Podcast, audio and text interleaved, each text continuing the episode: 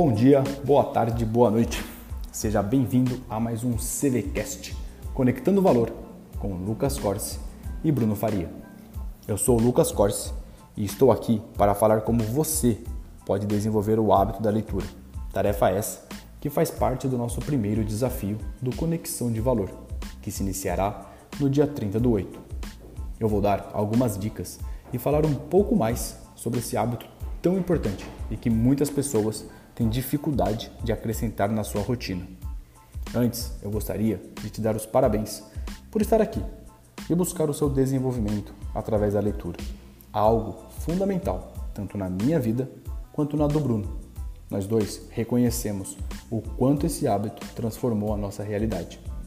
Primeiro, precisamos entender a diferença entre leitura ativa e leitura passiva.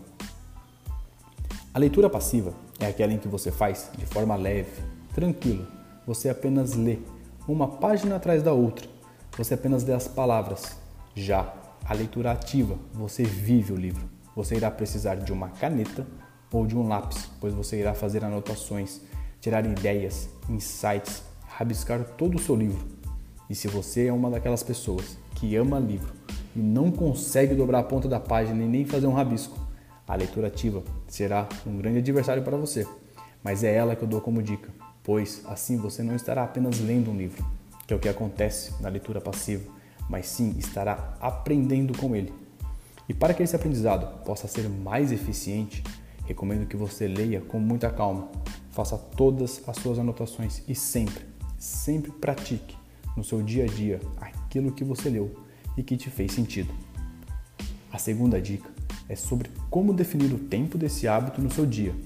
Eu não recomendo você limitar por número de páginas, e sim por tempo, pois nunca sabemos quanto tempo levaremos para viver aquela página, ou até mesmo um parágrafo marcante que lemos e que nos faz refletir, pensar, anotar, ter insights. Por isso, cuidado. Muitas pessoas colocam como meta 10 páginas por dia, porém 10 páginas podem levar 15 minutos, como podem levar até uma hora. Acredite, eu fiquei 20 minutos apenas em uma página, tirando ideias, aprendendo, pensando nos momentos da minha vida que aquilo aconteceu e, principalmente, onde eu poderia aplicar aquele ensinamento. Sendo assim, no nosso desafio, você terá a tarefa de realizar uma leitura diária de 10 minutos. A terceira dica, e para mim a mais valiosa, a qual eu aprendi na prática, é que você não tem aversão à leitura. Você apenas não encontrou o estilo de livro que gostaria de ler. Por isso, é fundamental você primeiro definir qual a área que você quer desenvolver na sua vida e depois escolher um livro. Um exemplo: digamos que você queira se desenvolver na área espiritual. Agora, vamos pesquisar quais livros tem nessa área e escolher um para ler. Ou talvez você queira se desenvolver na área da comunicação e oratória. Vamos então atrás de um livro que te ensine isso, que faça você se desenvolver e ser melhor nesse aspecto. Com certeza, isso te dará motivação para realizar a leitura diariamente. O grande problema é que por diversas vezes queremos ler um livro que outras pessoas indicam, mas talvez aquele livro não faça sentido para nós, e sim somente para aquela pessoa pois ela está vivendo o momento dela, que condiz com aquela leitura. E isso não quer dizer que aquele livro seja tão importante e prazeroso para você. O que nós queremos nesse desafio é que você crie o hábito da leitura e sinta prazer ao realizar essa tarefa. No começo, não será fácil. Você realmente gastará energia e a sua mente fará de tudo para você não ler, pois é uma atividade que gasta muita energia e você ainda não vê recompensa ou benefícios. E aqui já fica uma dica sobre a mente humana. O nosso cérebro irá sempre optar por aquela tarefa que gasta menos energia, sem benefício e prazer definido, pois é uma forma de proteção. A nossa mente só quer nos proteger e evitar que gastemos energia em atividades que não vemos sentido. Fique tranquilo, aos poucos, você vai se acostumar com esse hábito e, acredite, passará a sentir falta quando não ler.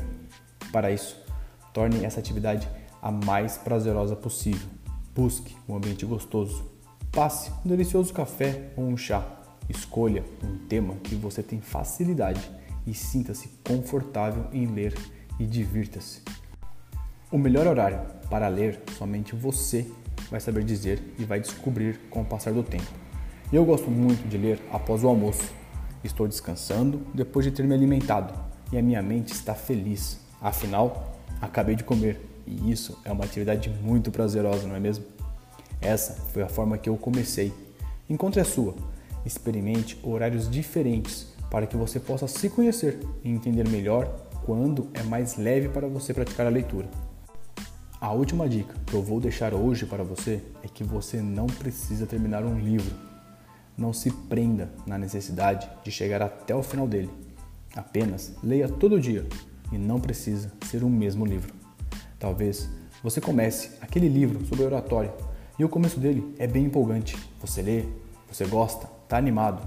Após algumas páginas, o livro já não é tão mais interessante assim e a leitura se torna maçante e cansativa.